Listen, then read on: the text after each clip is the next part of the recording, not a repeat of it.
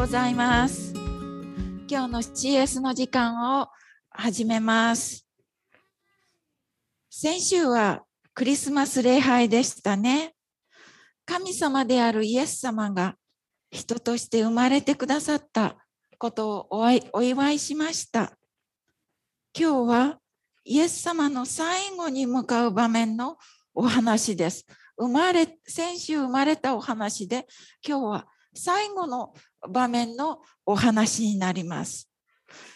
今日のお話はとっても大事なところなので、4つの福音書全部にそのことが書かれています。それは大事だということです。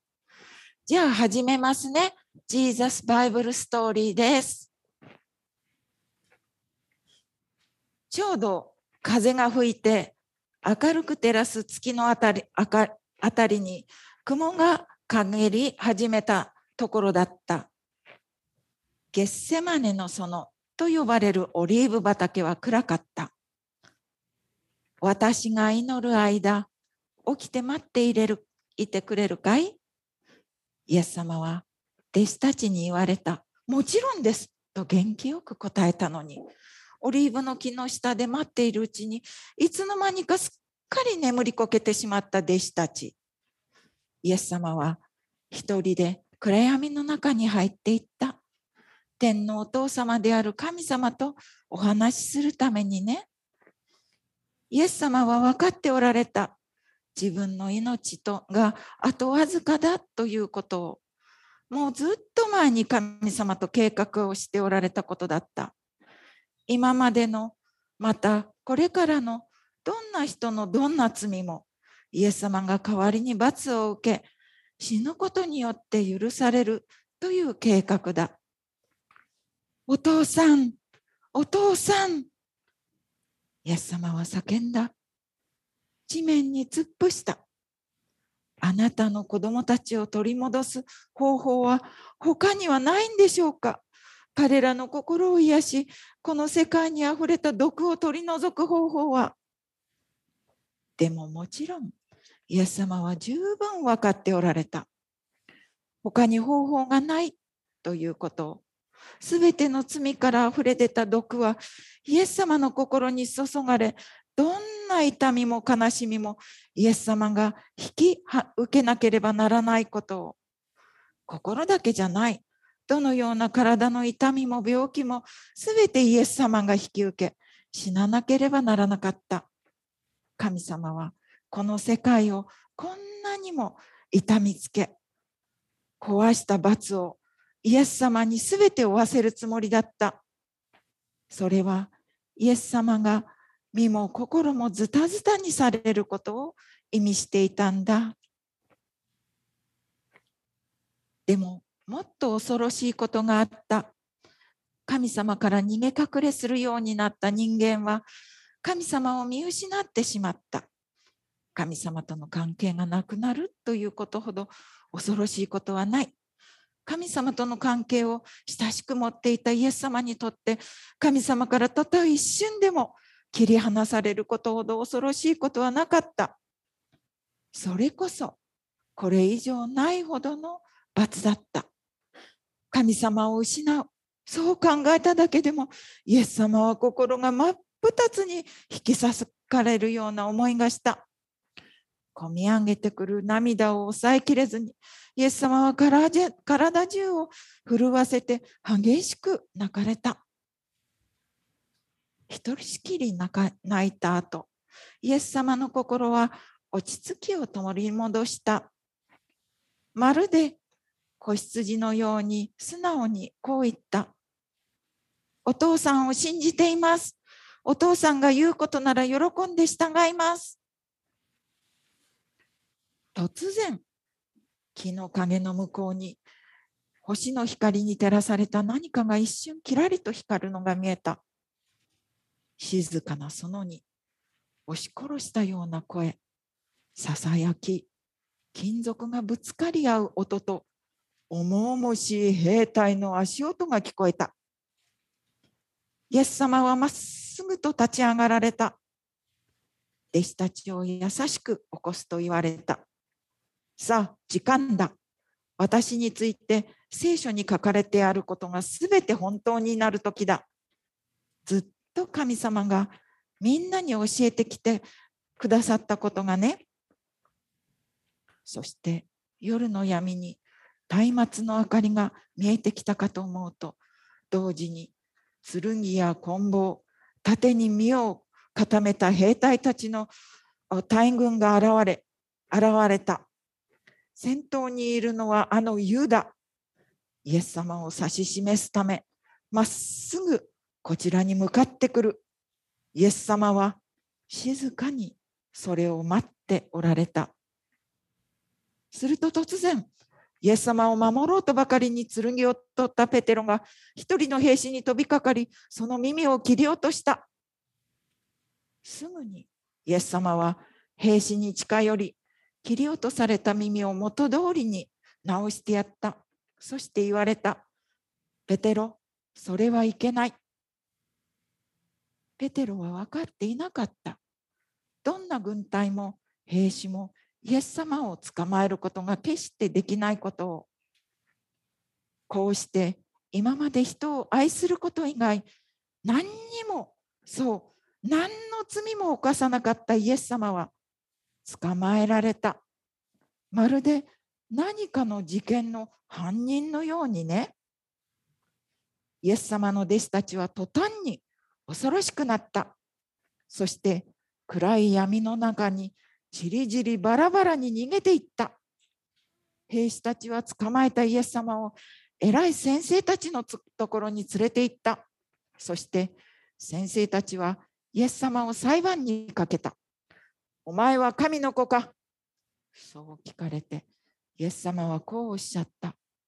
その通りです。お前は何様のつもりだ俺は恐れ多いことだ。自分のことを神の子というとは、お前のようなものには死刑がふさわしい。その頃、囚人を死刑にすることができたのはローマ人だったから先生たちは相談した。ローマ人にこいつを引き渡し、我々の王になろうとした角で訴えるのだ。そうすれば間違い間違いなく十字架形だ。でも、むしろこれは神様の計画通りだった。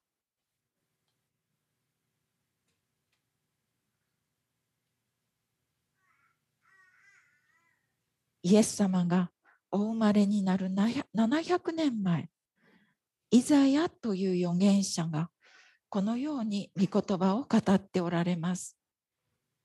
私たちは皆羊のようにさまよい、それぞれ自分勝手な道に向かっていった。しかし、主は私たちすべてのものの咎を彼に負わせた。イエス様は静かにおっしゃった。このためにこそ私はこの世界に生まれたのです。創造の初めから変わらない神様の愛をお友達のみんな今心に留めましょう。今日のお話はここまでです。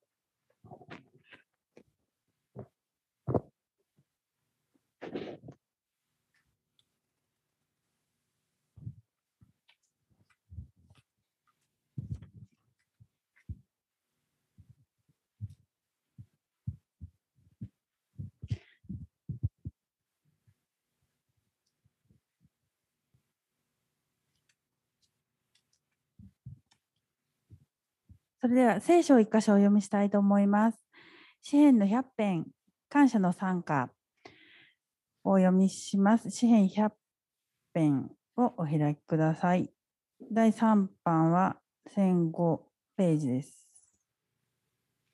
詩篇の100編お読みします。詩篇100編、感謝の参加。全地を主に向かって喜びの声を上げよう。喜びを持って主に仕えよう。喜び歌いつつ見舞いに来たれ。知れ、主こそ神。主が私たちを作られた。私たちは主のもの、主の民、その牧場の羊である。感謝しつつ、主の門に、賛美しつつ、その大庭に入れ。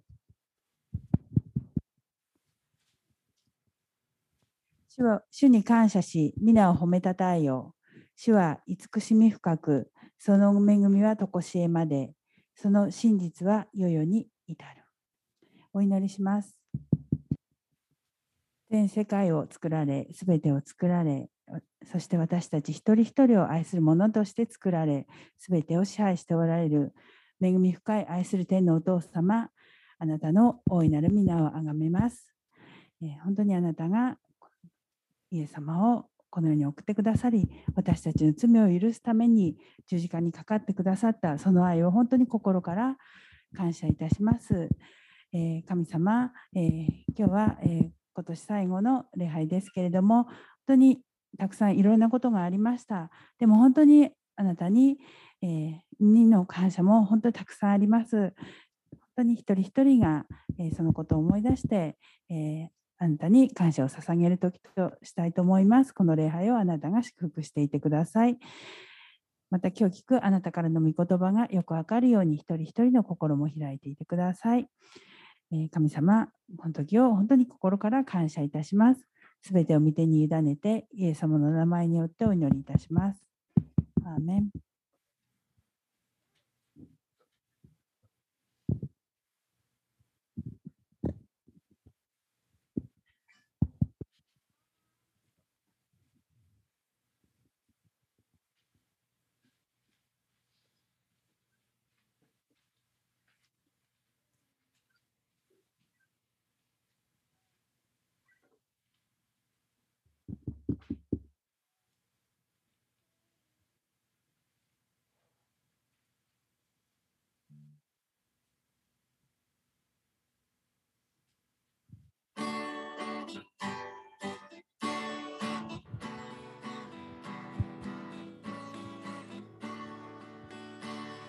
こ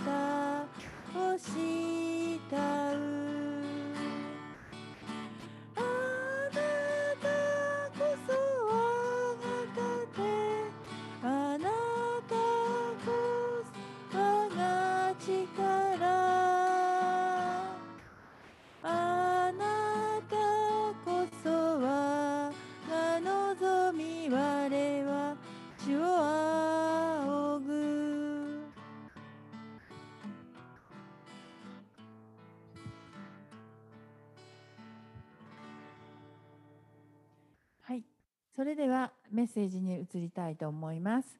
えー今日のメッセージは鳥羽先生です。よろしくお願いします。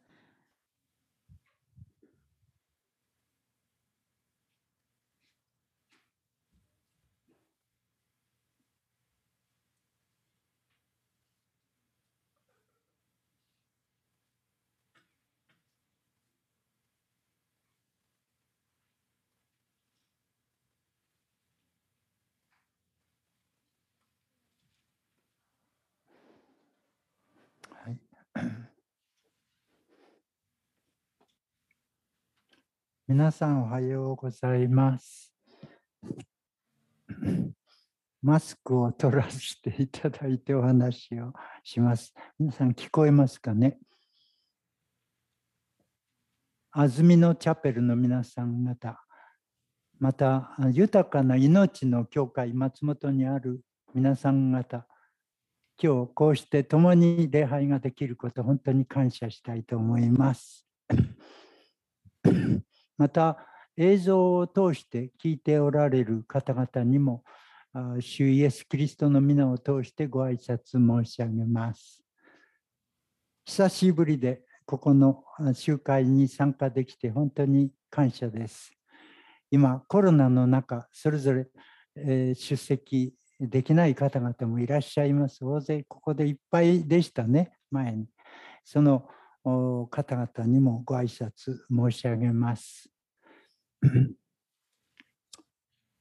皆さんのクリスマスは先週行われたんですね。えーこの間あのプログラムを送っていただいて皆さんのことがよく理解できました。それぞれあのこの素晴らしいイエス・キリストの誕生を祝うこういう時期に入りまして私たちは本当に喜んでおります is being recorded. そうした中で私たち教会よりも早く1ヶ月も前にいろいろな店やマーケットでクリスマス音楽が入ってまいりますが皆さんどう思われますか？私はいつもそれを聞くたびに何か悲しいような思いに満たされてしまうんですよね。教会よりも人々がこうしてあの普通のあの店でですねキリストの音楽まあ半分以上は、えーこの福音、イエス様のことと違うようなジングルベルとかそういうものばかりですけれども。しかし私たちはこのクリスマスの時期に本当に静まって神様を仰ぎイエス様が来られたことの素晴らしさに感動しながら毎回繰り返すこのクリスマスの時期ですが私自身も新しい気持ちでですあの主を仰ぐ機会に恵まれます。こうして今日は今年最後の時になりました。皆さん、クリスマスにはイエス様がお生まれになるというお話の中にイエス様を宿したマリアという人がいますよね。その方について今日一緒に考えてみたいと思います。私たちプロテスタント教会ではマリアについてあまり聞くことがありません。なぜでしょう？これおそらくね、あの他のグループの方々があんまりにもマリアをこう尊敬し崇拝するということに対して少しこう違和感を感じているためにマリアのことから離れてしまっているんじゃないかな。最近あのマリアについてまたもう一度新しい評価がなされてあのアメリカあたりからそういうあのキリスト教の雑誌にですね載っていました。日本ではあんまりまだそのことが評価されていないようですけれども私は最近この聖書の中で語られているマリアの信仰に一つの驚きと感動とあの思いをしたわけです。それで今日皆さんと共にですねこのマリアの信仰についてみたいと思いました。一言お祈りさせていただきます。天地万物の創造主なる神様、今朝こうして安曇野チャペルに参加させていただき共に兄弟姉妹と礼拝が許されていることを本当に感謝申し上げます。私たち今朝日曜学校のプログラムで聞いたようにイエス様がこの世に来られたのは十字架につけられて私たちの罪を解放してくださるという素晴らしい御業の結果であることを覚えます。そしてこのイエス様は2000年前に地上においでになったこと、それからイエス様が本当に神様のもとで30年も訓練を受け、そして3年間の奉仕に出られます。その長い、いや、私たち今から見ると短い生涯の中で果たした御業の素晴らしさを思う時その第一歩であったイエス様のお誕生。マリアがイエス様を宿し天使の声を聞いて天使があなた方あなたは精霊によってこう宿すと言われた時マリアは驚きました一体どうしてこの私に？と。しかし神様は選び、その御業を成してくださったことによって私たちは今、この解放の時期に入り、2000年全世界に伝えられ、今は本当に地の果てまで福音が届いています。このような素晴らしい時代に生かされている私たちとしてその信仰の最初の時をまた思い見ることも意味があるかと思います。どうぞ今日聖霊様ご自身がしもべを通して語る時しもべが隠れイエス様が大きく出されるように導いてください。聞いてくださるお一人お一人もこのマリアの信仰について考え、それから学ぶ、その信仰から学ぶことができるようにお導きください。イエス様の皆を通して感謝してお祈りします。アーメン。皆さん、今日は何の映像もありません。それで私のお話を想像しながら聞いてください。昔はそういう人ですね。昔の説教はもう映像も何もない中でとっても上手に話されたのを思い出します。私は心配していることはそんな説教者のような話ができませんけれども心を尽くして皆さんにお話をお分かちしたいと思います。まあ、自分のいろいろな喜びのことがありますがそれを後でこれのメッセージ終わってからお明かしさせていただきます。はじめに私たちはこのクリスマスがやってくるとですね本当に喜びの歌で満たされます今日もいくつか賛美しましたがあのおそらく先週クリスマスの歌を歌って本当に主イエス・キリストの誕生をお祝いしたことと思います今日はその主役としてのマリアについて考えてみます。皆さん、マリアについてどのようなあの思いでいらっしゃいますか？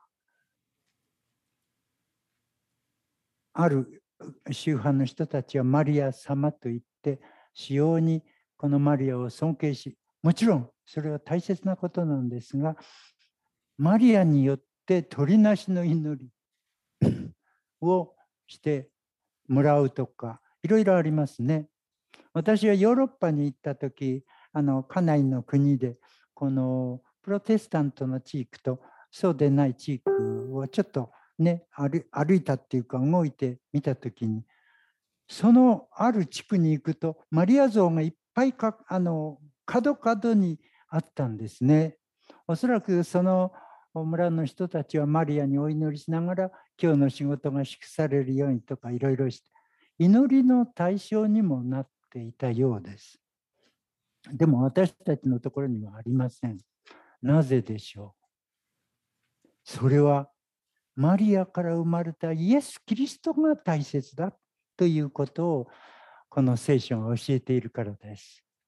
でもそのイエス・キリストを宿したマリアは神の選びの器でした。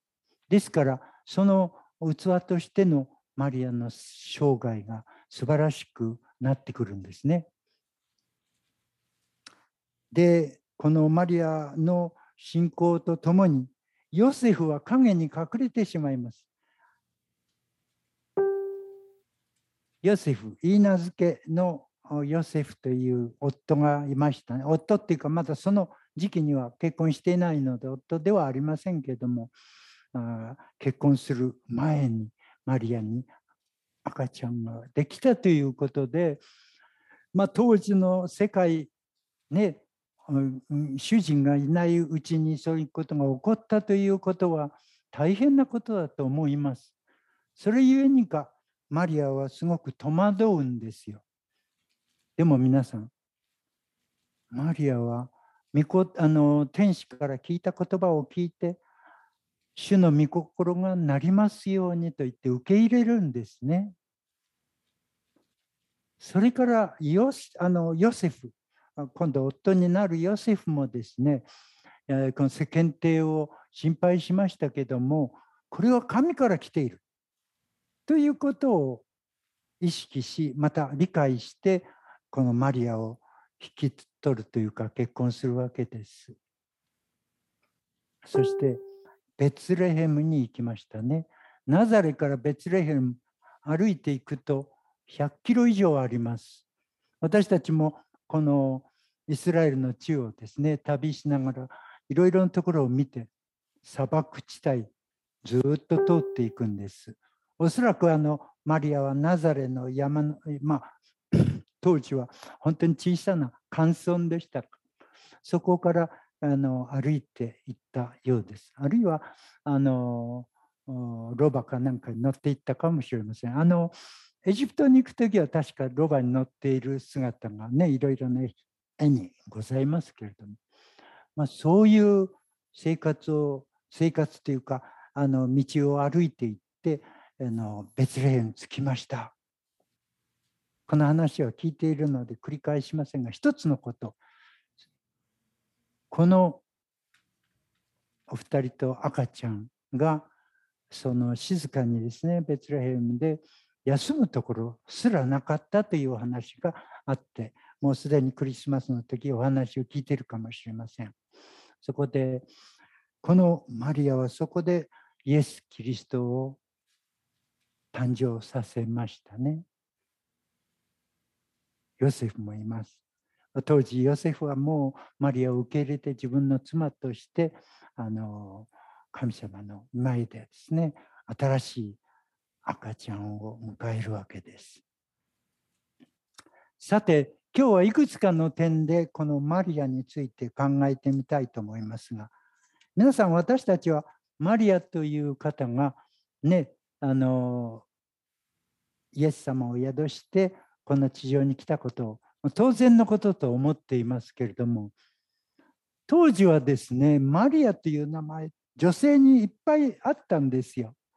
聖書に私数えてみたら新約聖書で6人のマリアがいます。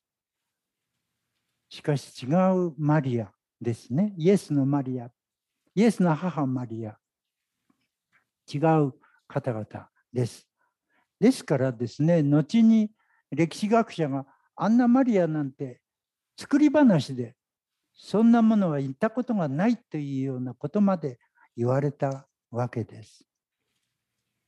しかしイエスの母マリアはおいでになりました。それを示すこの系図があるんですね。どこにかけたらいいでしょうか。皆さん後ろでちょっと高いところ、あそこに。ごめんなさい。あ後ろで映像が見えないから、あありがとうございます。この前の辺にかけて、ちょっと高い方がいいかもしれませんね。映像に入るように。ここに あら、すいません。この向こうの方が見れるように。はい、大丈夫でしょうかね。倒れ、え、ちょっとの瞬間ですから、あの、え、落ち落ちないように。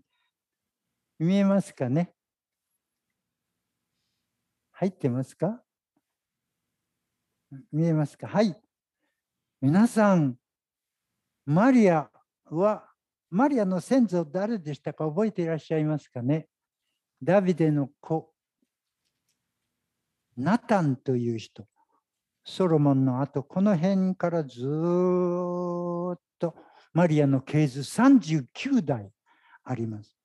もちろん、ヨセフはソロモンの子孫で、やっぱり40代くらい数えてみたらありました。正真正銘、このイエス・キリストは、このお二人の中から与えられて、しかもマリアという特別な器を通してこの地上に来られた。この事実を疑うことはできません。実はですね、このお話の中で、あの 私たち奥地の村で伝道しました。それであのイエス・キリストの話をしたんですけど、なかなか人々に理解していただけない。イエスの命も聞いたことのない世界ですから、やむを得ないことですけれども、そんな中でですね、あのこの系図を示したら、いや、示すてこういうきれいな系図表がありませんでしたけれども、あのお話したら、彼らはこう言うんです。私たちはイエス・キリストのこと聞いたことないけど、そんなにしっかりしたあの系図を持っている人だったら私たちは信じます。言うんですね。その世界は系図を大事にする世界でした。どうしてかっていうと A さん B さん結婚するときにこの A さんと B さんは7代以内であれば結婚できないんです。つまり血血統を守る血を守るためにずっと古い代をたどっていかなければならない。ですから彼らは系図ということを主要に大切にしたんですね。はい。このように私たちの主の母マリアは確かに実在した方であり単に実在しただけでなくこのイエス・キリストを地上にお届けいただいた器として大変重要な方でありました。マリアがいないとしたらどうなったでしょう。ですから学者のいろいろな説はですね間違っているということをはっきり私たちは聖書から証明することができます。さてこのマリアはどんな人でしたでしょうか？マリアは神と人の間に非常にへりくだって目立たない存在でした。ですから当時ね、マリアがいたということすらわからない。歴史学者でさええー、マリアなんか存在しなかったよと言われるほどの状況です。なぜならマリアはへりくだって人に目立つような行動はしませんし同時にこの人々の前でこう見せぶらかしたり今日のヒーローとかヒロインのような行動をとっておりません全く影の人でしたがその反対にマリアは絶対に主に仕えていたんですね。皆さん今日のあの重要聖句の中に本当に主は私は主のはしためです。どうぞあなたのお言葉通りに好みになりますようにという言葉があります。これは今日の中心聖句ですから覚えていただきたいと思いますが、へりくだりの一つは主のはしためということです。当時あのパウロも主のしもべとか奴隷という言葉を使いましたね。しもべと奴隷ちょっと違うようです、当時も。奴隷は少し自由があったんです。あ、ごめんなさい。逆に、しもべは少し自由があったようですが、奴隷はその奴隷を雇っている人に完全に従っていく。はしためもそのような意味があったようです。女性に使う言葉ですね。日本で今日はしためと言ってもほとんどわからないです。それでもあの聖書ではその女女奴隷と言ったらいいかもしれませんね。奴隷というと今今日の言葉ではあんまりこう魅力的な言葉でないんですけども逆にそれが本当にマリアの姿を表しています。で、はしためという言葉はこの他にも使われているのでわかるかと思いますが、聖書では神に絶対に従うその姿を示していると思います。皆さん、このマリアは素晴らしい歌を作ってマリアの賛歌というのを残しています。その中にそのマリアのへりくだりがいくつか現れておりますけど、まずマリアは神に向かって我が魂は主をあがめ、我が霊は我が救い主、神を喜びたたえますという。私のです。誰かのじゃありません。そのように個人的に神に向かって歌っているこの歌。そしてここの参加の中にも、主はこの癒しいはしために目を留めてくださったのです。なんということでしょう。皆さん、私たちも神様によって目を留められたように今日ここに来て一緒に礼拝をしているのです。もし神様が目を留めてくださらなかったら皆さん私たちはここにいることができません。私自身も今思う時ですね、ちょうど65年前、クリスマスのちょっと前、23日に私は松本の教会で洗礼を受けました。目を留めてくださった主が、この小さい私をも顧みたと同じように、皆さんお一人お一人を顧みておられる。それをマリアが私たちに教えている一つのことではないでしょうか。へりくだりという言葉はあのよく詩篇にも信玄にも出てまいりますね。へりくだった人を神は高く上げる。高いものを引き落とす。繰り返して出てきます。これは神の原則。このような原則は強い人がですね、あのリーダーになるんですよ。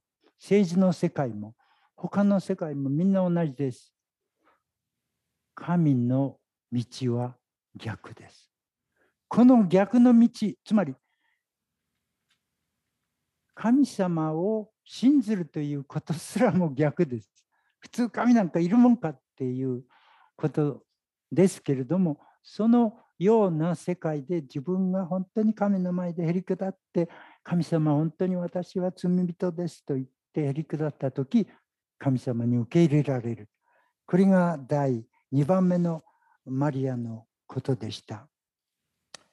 当時マリアはまだね皆さん、えー、最近ではあの結婚年齢が高くなってきて25歳まで、えー、行くと思います。私は30歳でしたかね結婚して、えー、かなり29歳かな、まあ、とにかくずっと高いですけどマリアはね15歳くらいで結婚してるんですよ。まあ、当時の社会のあれはね早く早婚でしたけれどもすごく早く成長していきますからお母さんになって社会に入っていろいろなことをするわけですがマリア自身は15で子供まだ少女的な感じでですねこんな私がっていつも思っていたと思います。しかも精霊様によってこう宿したということは彼女の心を本当に本当にこれいいんですかと神様の前で驚き驚きの思いだったと思います。いや、もっと心がこう裂かれる。受け入れられません。もう神様それやめてください。言ったかもしれません。でも聖書に記録されているのでは、マリアはしもべを受け入れます。あなたがおっしゃる通り。これが信仰ですね。はい。そしてマリアの参加を見てまいりますと、力が、力ある方が私に大きなことをしてくださいました。これは何を指すと思いますか、皆さん？大きなことを私にしてくださった。それは、御子イエス・キリストがマリアを通して生まれるということですよね。これほど大きなことがあったでしょうか？ありました。それによってマリアはここに生まあの一人の緑子を送ることができた。私たちはその緑子を信ずるようになるわけです。成長します、緑子も。こうして年若く神の身元で本当にへりくだったマリアは神に受け入れられます。第3点にマリアは礼拝する人でした。へりくだっただけではなく、神を恐れ、神に仕えていきましたね。ですから、あの、ヨセフと結婚した時もですね、あの、エジプトに逃げるということも、小さな子供を連れて、あんな砂漠を旅するって容易なことではありません。私たちも見ました。あのイスラエルの砂漠ってすごいですよね。私もその前にインドの砂漠を見てきましたが、インド以上にこうなって、一見も人っ子一人もいない、動物もいないんですよ。でも昔ね、皆さん覚えていらっしゃらないと思うんですが、私小さい、小さいというか、高校生の頃、アメリカ映画で砂漠は生きているという記録映画を見たんです。あの映画を見て砂漠に蛇やいろいろなものがいて小さなあの草も生えていたというのを見て驚きましたが私が見たイスラエルの砂漠には一っ子一人もいないだけなくて動物も植物も見られませんでした。こういうようなところで旅をしたマリアは何を思ってたでしょうね。書いてありませんけど、おそらく旅をしながら、神はあなたはどこに私を導くのでしょうか。この小さな赤子、生まれたばかりでどうなることかわからない。そういう気持ちもあったかもしれません。同時に、ヨセフと一緒に行ったから安心しながらエジプトでしばらく過ごしましたね。それから彼を、つまりイエス様を殺そうとした王が亡くなったということでまた戻っていきますが、エルサレムに行くとまだ違う王がいますから、あのナザレの北の方に行ったわけです。その途中、マリアは礼拝を続けていきますね。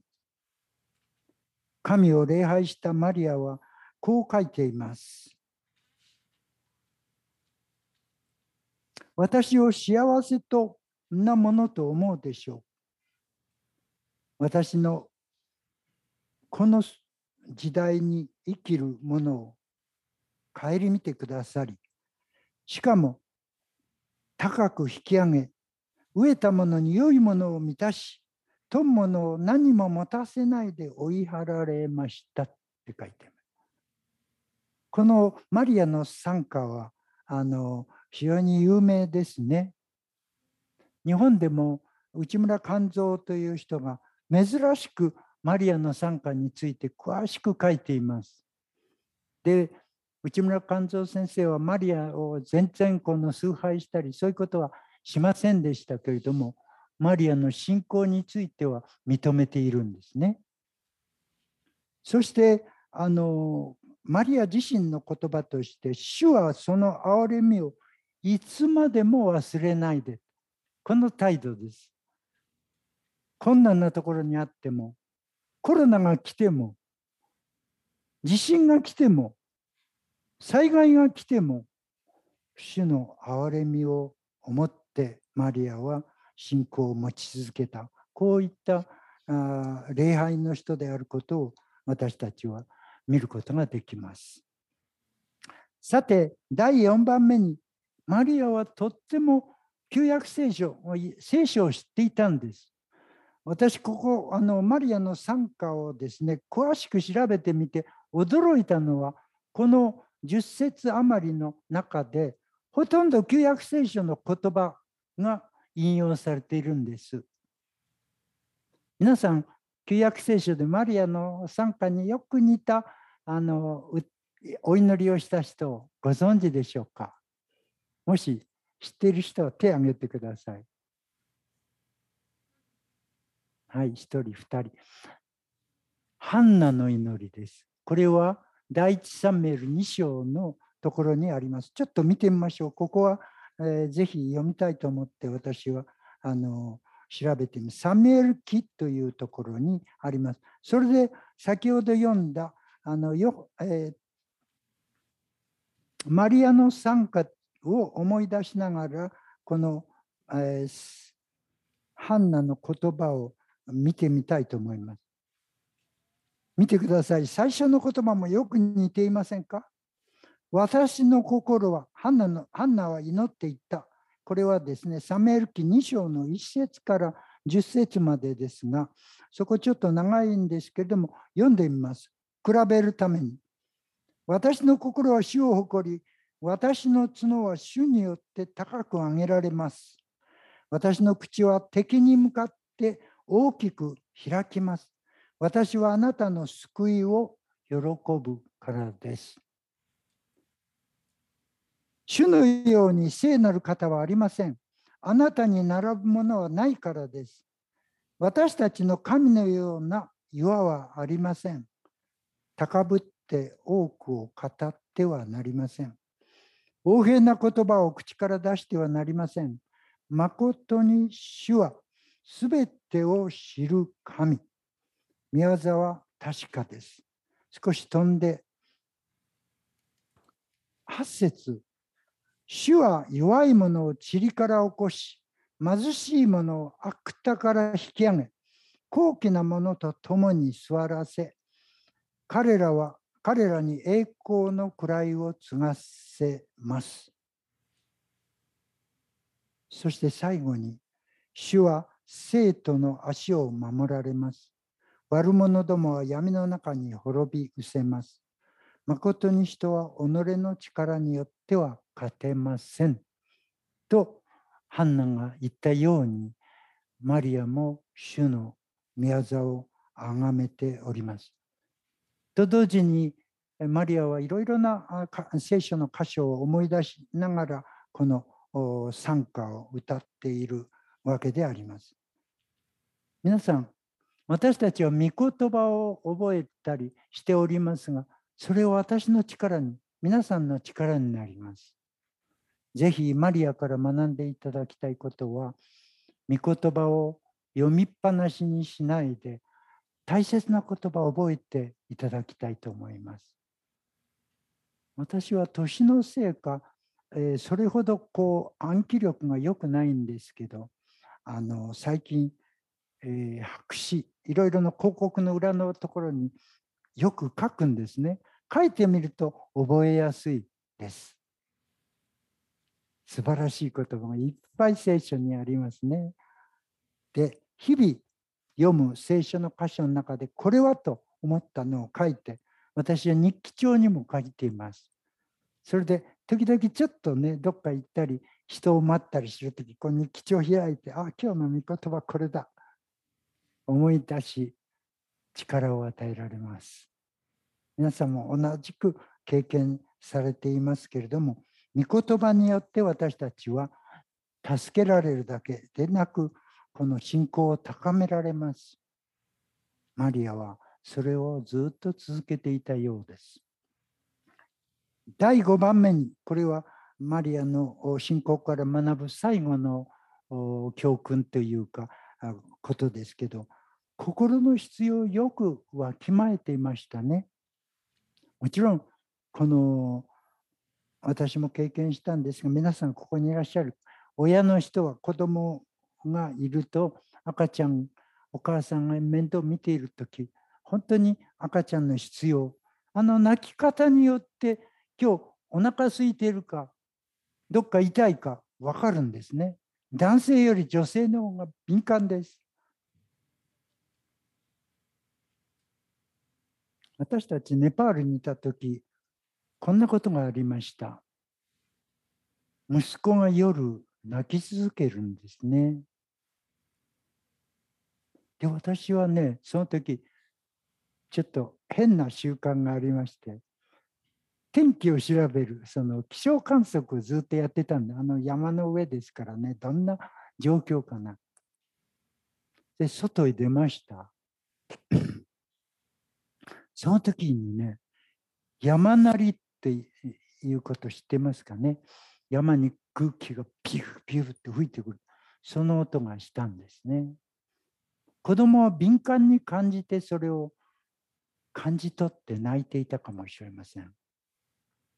でそあの子供に向かって手を置いて祈ってあげたら静かにまた休むようになった私たちは今日非常に便利です。いろいろな機会があって何でも分かるようになってくるけど心の機会心の耳が鈍くなってきたんだ。っていうことが分かりますね。そう思いませんか？いろいろな点で人間が今これだけ発達したからみんな全てがいいと思っているかもしれませんが心の方はどんどんどんどんと硬くなって神なんか見られません。人の思いも感じられません。そういうことがありますけどマリアは心の必要を感じていました。あのイエス様が少し成長されてね初めてのイエス様の奇跡の話ご存知でしょうか？結婚式に行きます。そこに出るものはブドウ酒ですね。ユダヤ人の社会ではまあ、日本のようなお酒はありませんがブドウで作ったお酒。もうすごい量で飲みますけれども朝になってくるとなくなっちゃうとどうしますか？その時ねマリアはイエスに向かってブドウ酒なくなったと言うんです。ブドウ酒作れと言わない。なくなったというその時イエス様はね、まだ私の時は来ていない。でも実際すぐその後で、水桶に入った8ガロンのあの大きな中に水を注ぐ時ブドウ酒に変えられたこの奇跡。その時マリアはイエスに命令はしていません。全然。でも必要を訴えたんですね。こうしたことがいろいろマリアの生涯の中で出てまいります。人間が必要を感じるとき、本当にその必要に応えるためにいろいろなことをします。皆さん、ここで松本であのパッションという映画がありましたね。小さいとこでやっていたのでみんな見たことないかもしれません。私はある牧師さんに誘われて見に行ったんです。イエス様があの重い十字架を背負ってゴルゴタまで行くんです。私たちあのイスラエルに行った時そのイエス様の歩いた道を800メートルくらいでしたかね歩いて登っていきました。それでよく壁に、えー、ステーション1、ステーション2、ステーション3、こう書いてあってね、ここでどういうことがあった、どういうことがあった、どういうことが、イエス様が十字架であの死ぬまでの工程をその道にあの掲げている。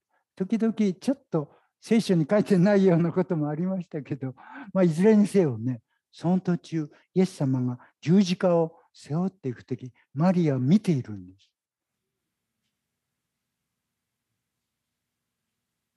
で見て泣いていましたねあの映画では。あの聖書に詳しい記録がありませんけど想像するにそういうことは考えられます。マリアはあの十字架の麓まで行っているんですよ。もちろん復活の後、昇天の後、弟子たちと一緒に最後を過ごしお祈りしていたんですね。このようにマリアは本当にこのイエスを信ずる主イエスを救い主として受け入れる人と共に過ごしました。他に言ってる記録がないんですよ。それでその必要必要に応えています。イシャルカは歴史家でしたから歴史家というのはそういうことを詳細に記録していますね。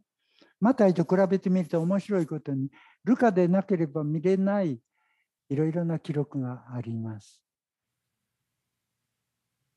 そしてこのマリアのこの信仰の姿もルカはままた以上にマルコ以上に詳しく書かれています。はい、このような5つのことからですね私たちはマリアが本当に主に信仰を持って使え続け使え通したということを見ることができました。それでは結びとして私たちはこのマリアの信仰から何を学ぶべきでしょうか、まあ、皆さんお聞きになって大体それぞれあの理解なさったと思いますが第一に私3つのことだけしか挙げませんがこの結びとしてマリアは神を恐れ神に仕えたこの信仰の人です。そしてこの彼女は生きている間にですねあの弟子たちと交わりながら神に仕え仕え通した方です。第1点。第2点は仕えながら神を恐れ神に礼拝を捧げています。私たちも信仰者として生かされています。もう信じたからこれで安心というわけではない。洗礼を受けたからこれで安心というわけではありません。一生この命がなくなるまで続けていくあの天路歴定の旅です。この中に本当に信仰の歩み、イエスを見失わないように、目をはあの離さないようにして生きていく、この道をマリアから学びます。第3点はその信仰生活の中で大切なことは聖書を読みながらその御言葉を正しく理解しそれを蓄え自分の力としていくことです。これがねあのいろいろな試練戦いの中で非常に役立つんですね。私はある時あのもう60年くらい前でしたかね台湾に行って大陸から逃げてきたクリスチャンの人の話を聞いたんです。まあその当時その私と話した人は若かったかもしれませんが彼はこう言います。共産中国が共産兵士がやってくるともう教会をどんどん荒らして自分たちが行くところはない聖書さえ取り上げられる。その状況の中で私がただ一つしたことは聖書を暗記すること。彼言ってました。新約聖書全部言えるって。本当？じゃあエペソの6の4言ってったら言ったんですよ。エペソの6の4。え、全然想像もしないような箇所言われてもちゃんと言えたんですね。どうしてそんなことをされるんですか？私はこの大変なもう人間では耐えられないような迫害の中で生きるためにこの御言葉が私を助けたんですと言いました。皆さん日本は恵まれています。まあコロナで苦しんだとはいえ私たちは本当に恵まれています。この日本から一歩外へ出てみてください。どんなことがありますか？香港。